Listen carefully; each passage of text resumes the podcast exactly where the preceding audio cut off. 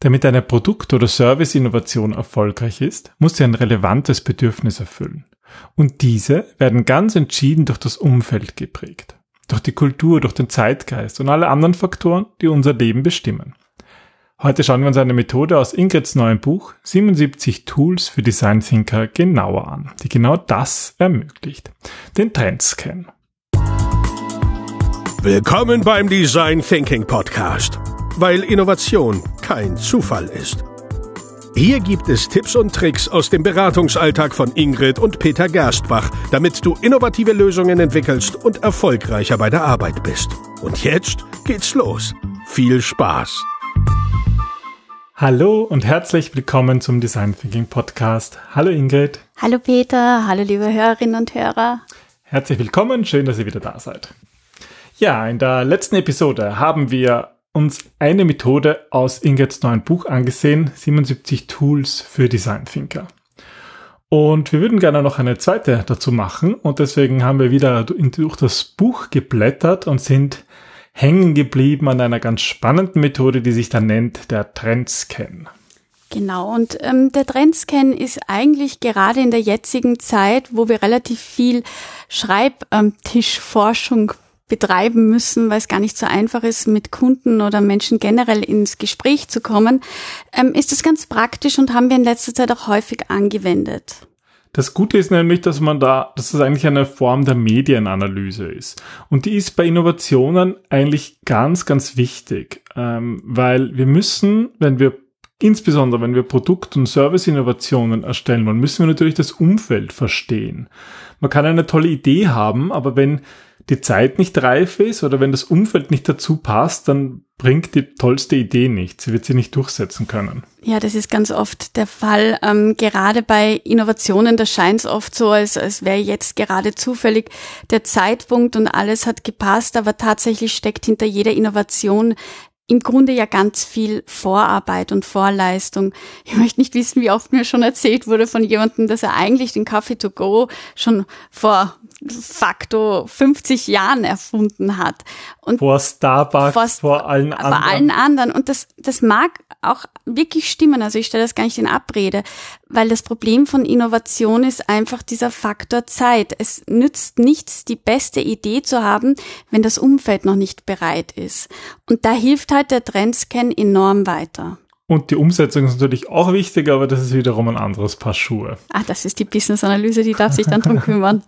ja, und, und heute schauen wir uns eben genau dieses Umfeld genauer an, weil dieser Trendscan dabei helfen kann, ja, so, ein, so eine Art so ein Barometer, so, ein, so eine, eine Wetterprognose darzustellen, was eigentlich wie sie eigentlich das Umfeld aussieht und vor allem auch so ein bisschen Blick in die Zukunft, wie sich das entwickeln mhm. könnte. Deswegen heißt es ja auch Trendscan. Also es geht um Trends in der Zukunft.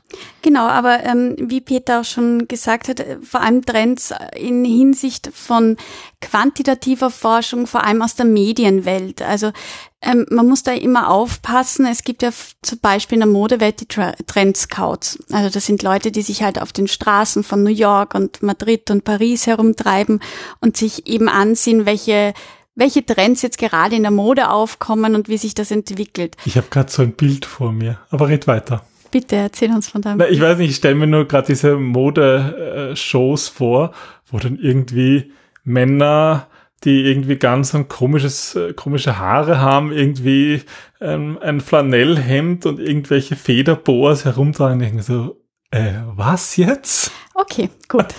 Ein Ausflug in Peters Fantasie. Wieder zurück Hallo, in die das ist ja wirklich so teilweise, dass diese, dass da Trends ausgerufen werden, die, die keiner tragen kann. Also in der normalen Welt, oder? Meinst du das? Ja, eigentlich, ähm, nein, aber egal. Ähm, es geht halt darum, dass Trendscouts, äh, dass das ein sehr auch subjektiver Beruf Sag's ist. ja. Mehr oder minder. Und dass da. Ich, ich renne nicht mit einer Federboa herum.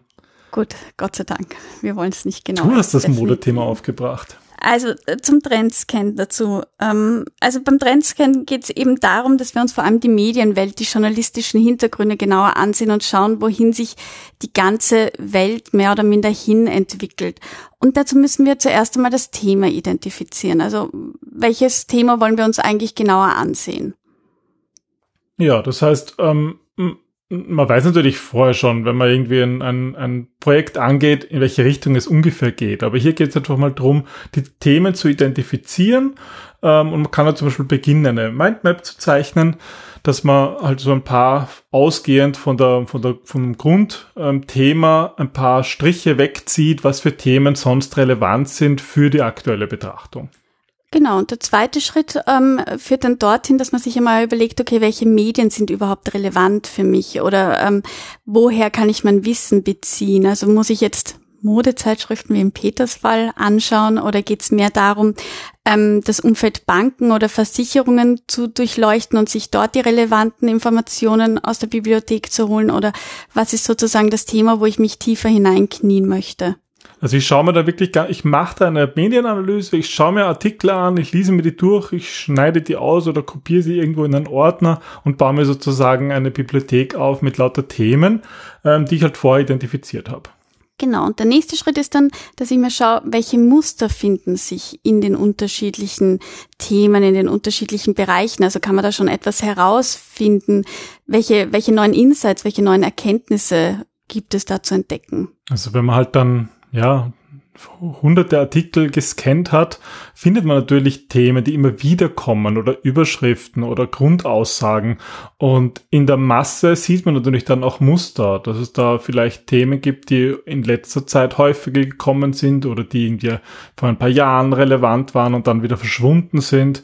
Und das Ganze hilft eben dabei, Muster äh, zu entdecken durch diese Muster kommen wir dann auf den Schritt vier. Da geht es eigentlich darum, ähm, diese Mindmap auch zu erweitern. Also welche angrenzenden Themen sind jetzt auch noch relevant?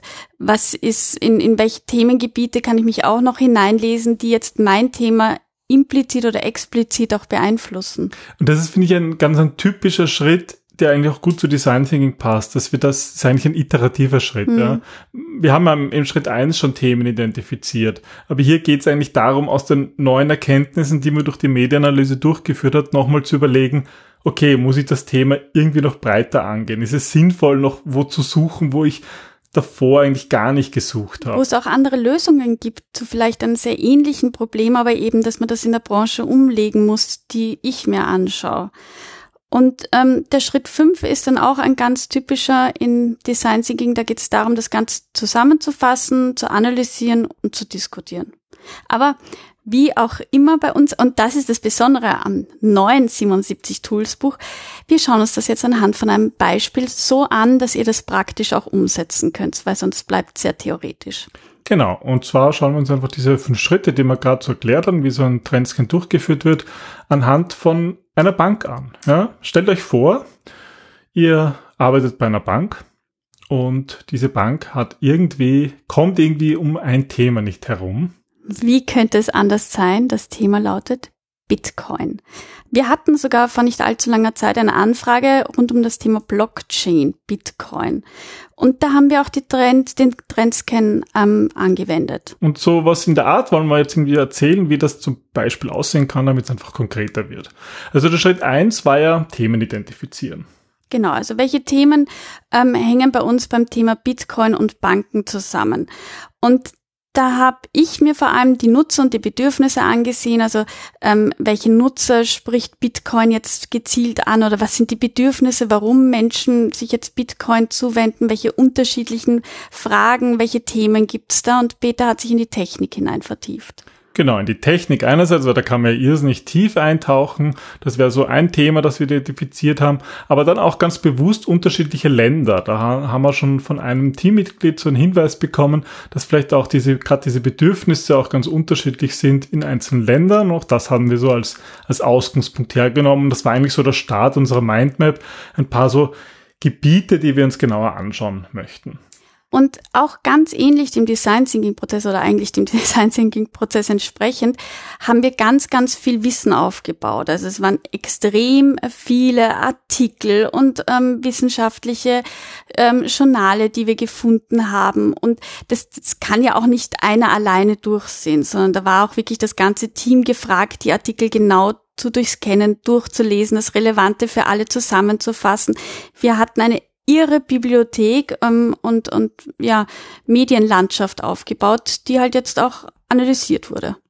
Genau. Und ähm, das ist, das ist, also in der Praxis machen wir das dann meistens so, dass das dann über, über einen längeren Zeitraum geht. Man startet vielleicht mal mit so einem Kicker, wo man eben so diese erste Mindmap erstellt, wo man die Themen identifiziert, wo man auch mal schaut, was für Wissen ist so im Team drinnen. Und der zweite Schritt, also tatsächlich die Medienanalyse durchführen, das macht man halt dann nicht unbedingt im Team in einem Rahmen von einem Workshop oder das kann eigentlich jeder ganz gut im Homeoffice machen. Und so haben wir das da eigentlich auch gemacht. Also was auch bei, beim Thema Bitcoin, Peter hat zum Beispiel sich vor allem Podcasts und die ähm, englischsprachigen Studien angesehen und ich glaube, du bist ja da, kommst ja immer von einer Erkenntnis zur nächsten. Ja, in der Bitcoin-Welt sagt man da immer so in den Kaninchenbau hinein so. gezogen, weil der halt immer tiefer verzweigt ist und je tiefer man drin drin ist, desto mehr Gänge sieht man und ja. Und das ist auch ein bisschen so die Gefahr, sich da zu verlieren, ja. Also da muss man wirklich aufpassen und sich auch immer wieder im Team dran erinnern, warum machen wir das Ganze? Also was ist das eigentliche Ziel? Ähm, was ist die, die Fragestellung? Und genau deswegen ist dieser erste Schritt wichtig, mal die Themen vorab zu identifizieren, hm. dass man schon mal eine erste Richtung vorgibt. Aber dann hat man eben die, diese Bibliothek aufgebaut und die Medienanalyse durchgeführt und dann geht es darum, Muster zu finden. Und das eignet sich wieder ganz großartig, dass, wenn man das im Team macht. Was haben wir denn für Muster gefunden beim Thema Bitcoin Blockchain?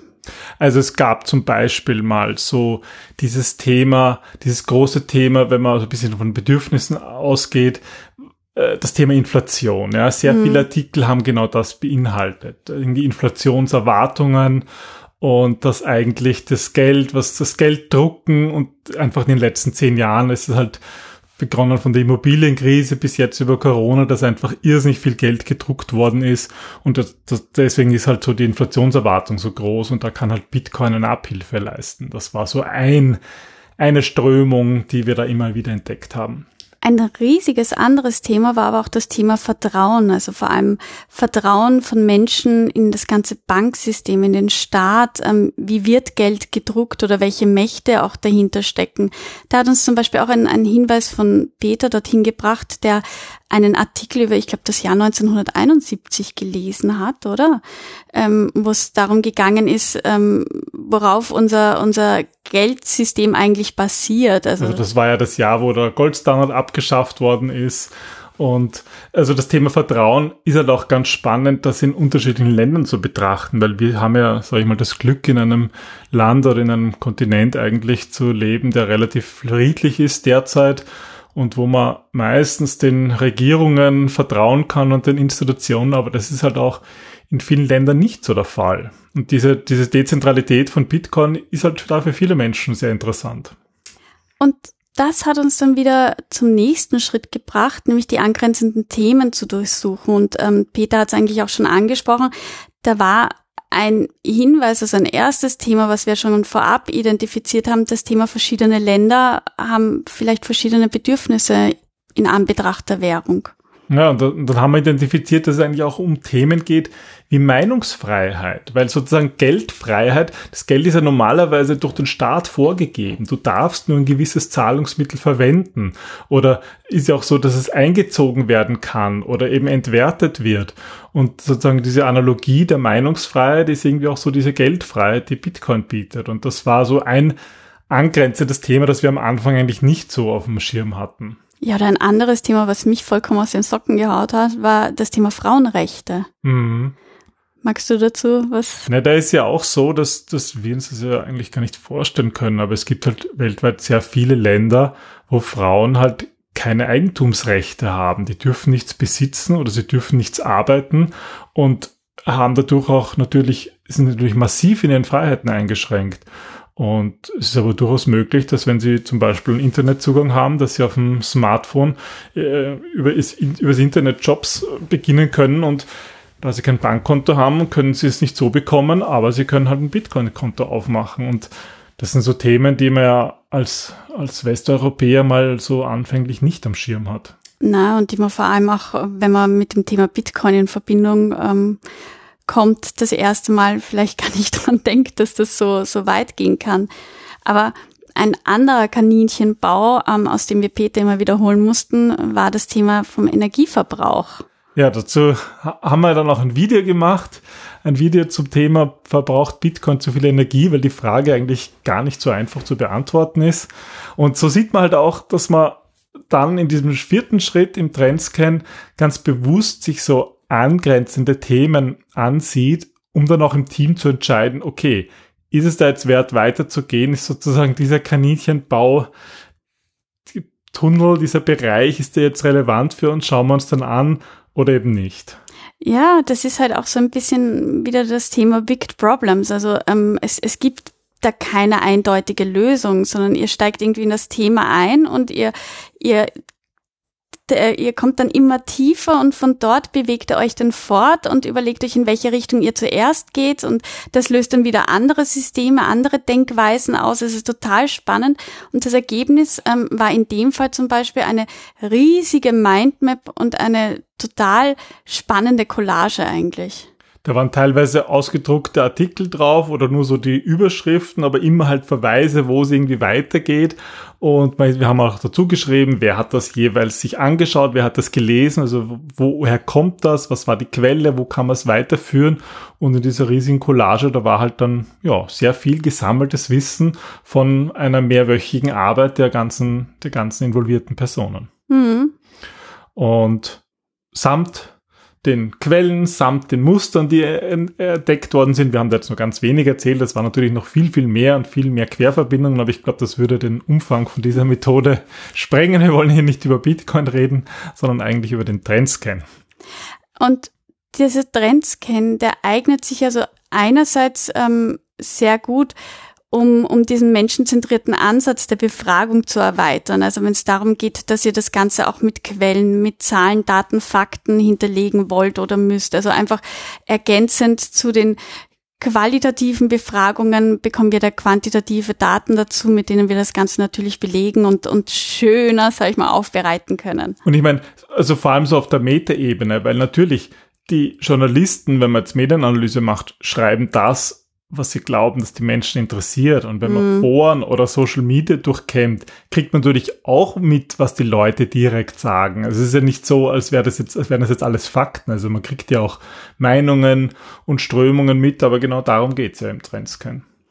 Und vor allem ähm, passt diese Methode gut zu Produkt- und Dienstleistungsinnovation, wie du zu Anfang auch schon gesagt hast. Ja, also wenn ihr ein neues Produkt entwickeln wollt, dann ist das ja meistens auch etwas für die, für die, für die Organisation etwas Neues. Und da muss man aufpassen, mhm. dass man nicht in dem aktuellen Wissen verharrt oder glaubt, eh schon alles zu wissen. Da hilft es halt enorm, wenn man sich ein Team zusammensetzt, sagt aus fünf Personen und jeder dieser fünf Personen mal für einen Tag recherchiert, in unterschiedliche Richtungen geht, die Arme ausstreckt und dann wieder zurückkommt. Und dann, dann ist, hat man sozusagen eine sehr, sehr breite Sichtweise und nicht nur die eigene begrenzte Sicht. Mhm. Und dadurch kann man so Gruppendenken vermeiden und trotzdem sich zwischendurch drinnen immer wieder synchronisieren.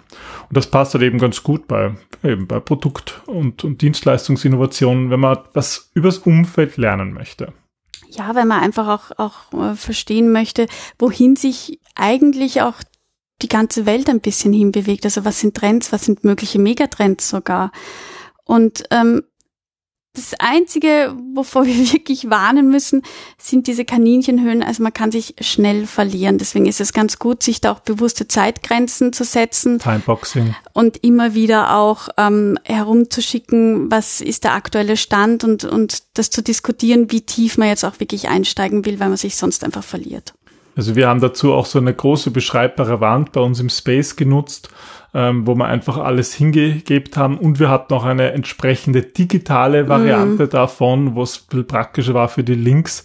Aber in den Workshops haben wir einfach eine riesig große Wand genutzt, eine riesig große Mindmap und das hat sich eigentlich ganz gut bewährt.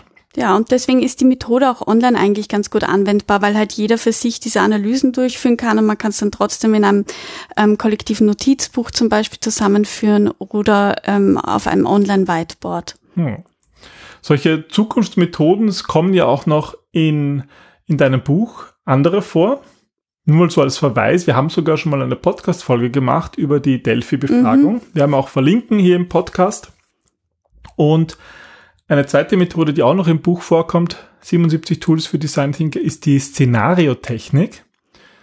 Die haben wir im Prototyping drinnen, wo es eigentlich ja darum geht, so ein bisschen die Zukunft ein bisschen auszumalen oder Zu Szenarien simulieren. auszumalen. Mhm. Ja, das kennt man jetzt so von den Corona-Simulationen, von den Modellierungen. Sowas ähnliches ist das. Ja. Aber am besten ist es einfach, ähm, indem ihr mal beginnt, die, ähm, den Trendscan auszuprobieren, euch da ein bisschen einarbeitet und ihr könnt das Buch aber auch gewinnen. Genau, und zwar machen wir derzeit ähm, in unserem Newsletter eine monatliche, ein monatliches Gewinnspiel, eine monatliche Befragung. Also unser Newsletter erscheint auch monatlich. Und für die, die ihn noch nicht kennen, ihr könnt euch dort anmelden unter gerstbach.at slash newsletter. Und ihr findet darin ähm, immer aktuelle Techniken und Impulse aus dem Design Thinking. Und äh, ihr könnt Fragen stellen an uns, die wir in der Newsletter beantworten und Tipps und Tricks natürlich auch auf unsere Veranstaltungen und Neuerscheinungen. Aber ähm, seit ein paar Monaten verlosen wir auch jedes Monat ein Buch aus unserer Bibliothek. Genau. Und ihr dürft jetzt dreimal raten, welches das sein wird. Ich werde es hier nicht verraten. Dafür müsst ihr euch nämlich zum Newsletter anmelden. Also geht auf gerstbach.at slash newsletter. Würde uns natürlich auch interessieren, wie viele von unseren Podcast-Hörern im Newsletter sind oder wie viele unserer Newsletter-Hörer noch im Podcast, Podcast hören. Vielleicht Kannst wird das ja. Trendscan aus, ähm, aus Oh ja, das werde ich, glaube ich, machen. Der Trendscan über unsere Podcast- und Newsletter-Hörer und Leser. Das ist schön. Also meldet euch dort an. Ähm, die Links findet ihr wie üblich auch in den Shownotes. Und ansonsten, ähm, wie immer im Design Thinking, einfach mal ausprobieren, losstarten, ins Machen und ins Tun kommen und viel Spaß dabei haben. Ja, wir wünschen euch viele innovative Lösungen und Erfolg bei der Arbeit. Und Ideen und Erkenntnisse und überhaupt. Bis dann. Bis bald. Tschüss. Tschüss.